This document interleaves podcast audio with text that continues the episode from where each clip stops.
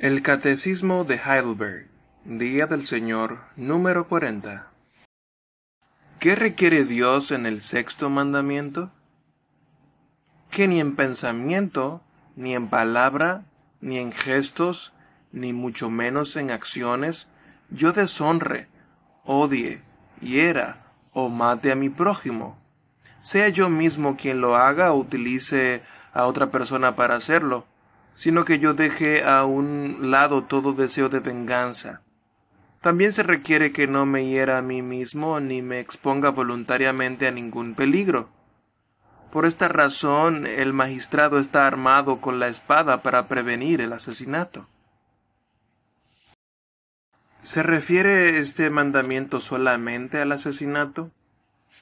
Al prohibir el asesinato, Dios nos enseña que Él aborrece sus causas, entre las que están la envidia, el odio, el enojo y la sed de venganza. Nos enseña también que Él considera todas estas cosas como asesinato. Pero no es suficiente que no matemos a nadie de la forma mencionada anteriormente.